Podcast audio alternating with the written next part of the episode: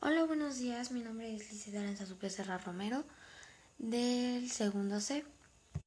Voy a elaborar un audio exposición que aborde los siguientes temas: la revolución de Ayutla y las propuestas del plan de Ayutla que mostraban su desacuerdo con la situación sociopolítica del gobierno de Santana, la reforma liberal y las leyes de reforma, la guerra de reforma, el contexto político, tratados de MacLean, Ocampo, tratados de Mon Almonte, Miramón, no logró ocupar Veracruz y triunfó el triunfo de los liberales.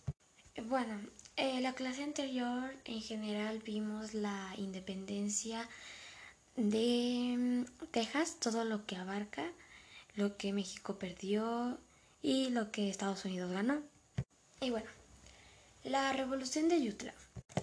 Mm, durante muchos de los años, eh, los liberales y los conservadores estaban de cierta forma luchando entre sí para poder tener su proyecto de nación.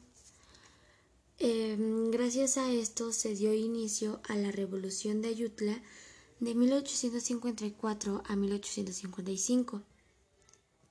Y bueno, se dice que en 1853 tanto los liberales como los conservadores em, estuvieron de cierta forma de acuerdo en que ellos necesitaban un gobierno fuerte para superar la crisis política que pues tenían en ese momento, ¿no?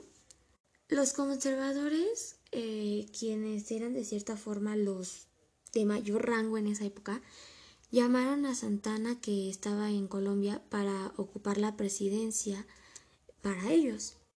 En 1854, los liberales se levantaron en armas en Guerrero Ayutla, que, um, bueno, este fue dirigido por Florencio Villarreal, Juan Álvarez e Ignacio Comonfort.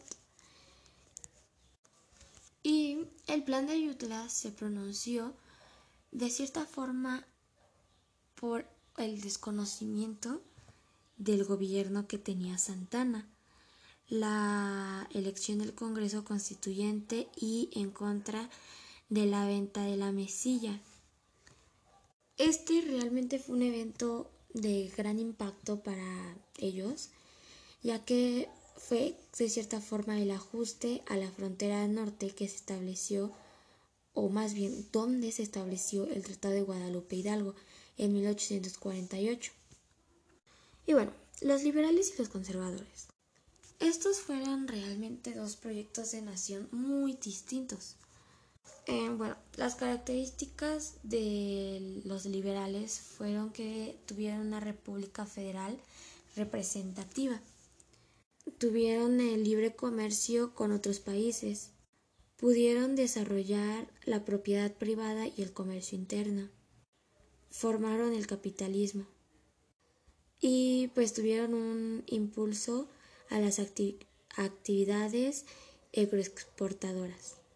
En cambio, los conservadores pudieron tener una creación de Estado central fuerte eh, proteccionismo económico, un crecimiento agrícola, pero sin una transformación a la propiedad de la Iglesia. Tuvieron un sector industrial moderado por capitales y tecnologías avanzadas. Eh, fomentaron el crecimiento económico. Bueno, se dice que Santana realmente envió a militares a muchas partes con el propósito de tomar Acapulco, Costa Chica, Tierra Caliente. Sin embargo, no lo logró. Las ideas de la revolución con el plan de Ayutla se extendieron por otras regiones del país.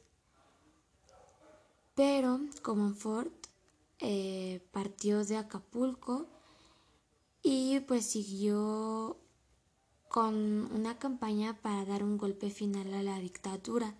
Este pasó por Cihuatanejo, Las Balsas, Michoacán, Jalisco, Guanajuato, Querétaro y finalmente él triunfó el 16 de septiembre de 1855 y pues Santana tuvo que huir de la Ciudad de México el 17 de agosto.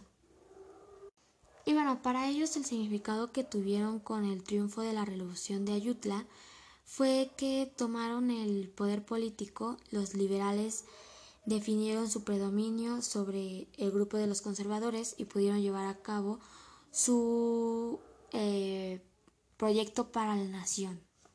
Bueno, se cree, o más bien se dice que con el triunfo de la revolución de Ayutla y eh, la derrota de Santana, este dio de cierta forma un paso para que se pudiera organizar el gobierno federal.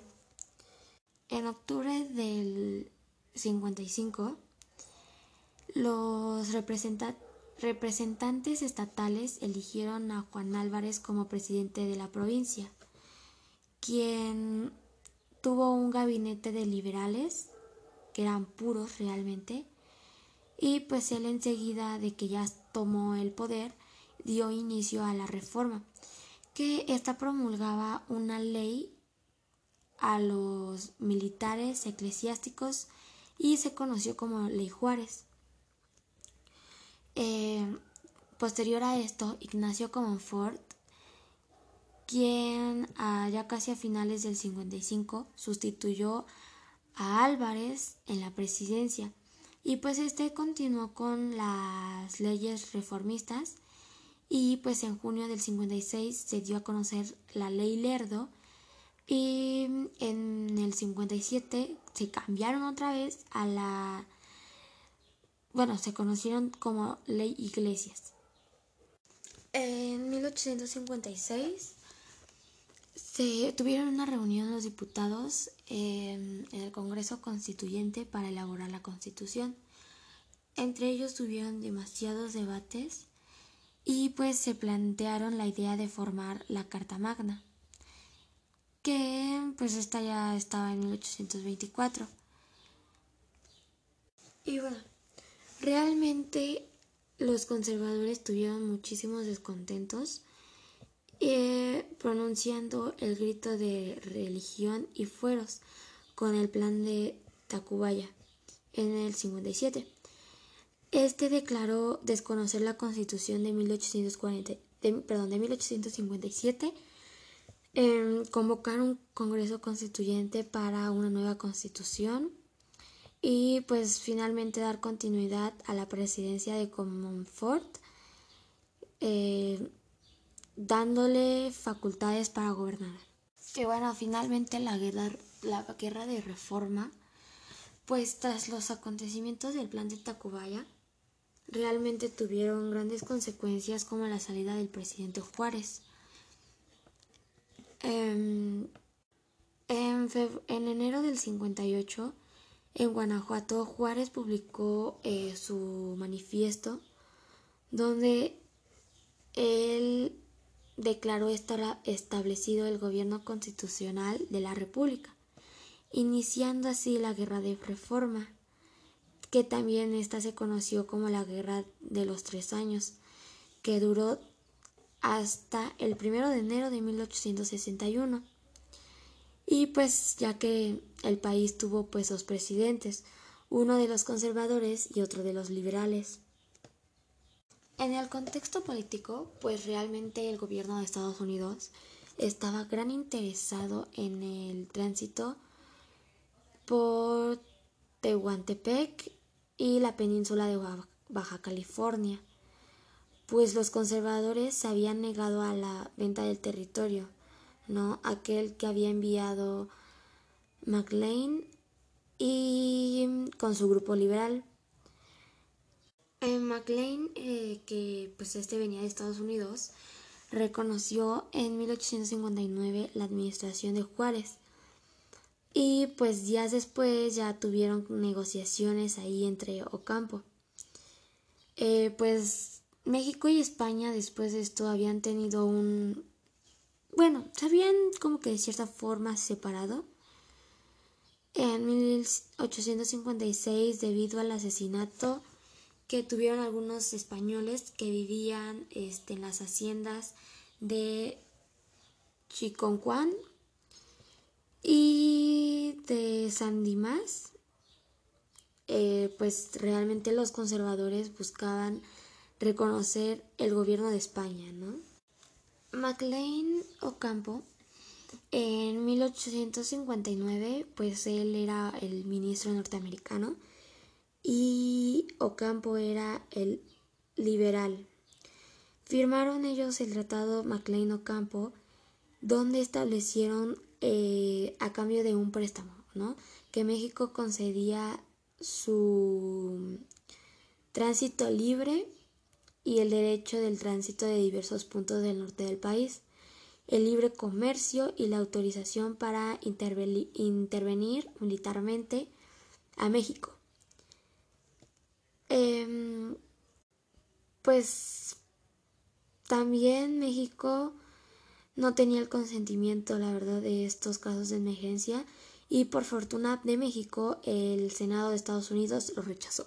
Después lograron ocupar Veracruz, Miramón para ser exactos. Em, realmente hubo una lucha militar, el general conservador pues pensaba que la toma de Veracruz era fundamental para el triunfo de la causa para los conservadores, por lo que él mismo se dirigió al ejército y pues bloqueó mm, terrestre, tuvo un bloqueo terrestre esa ciudad y pues también bloqueó para el mar. Y bueno, finalmente lo, hubo un triunfo de los liberales. Con el fracaso de Veracruz, este se inclinó hacia una balanza de cierta forma a favor de los liberales, donde Ortega entró a Guadalajara por ahí del 1860. Después, enseguida, se dirigió al Valle de México y el 22 de diciembre San Miguel eh, tuvo lugar a la batalla de las tropas de los conservadores.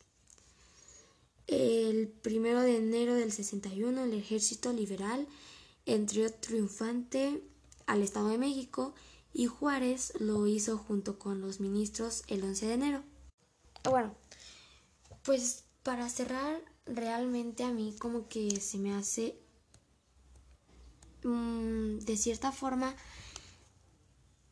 de gran impacto el ver cómo pues de cierta forma también México ha avanzado, ¿no?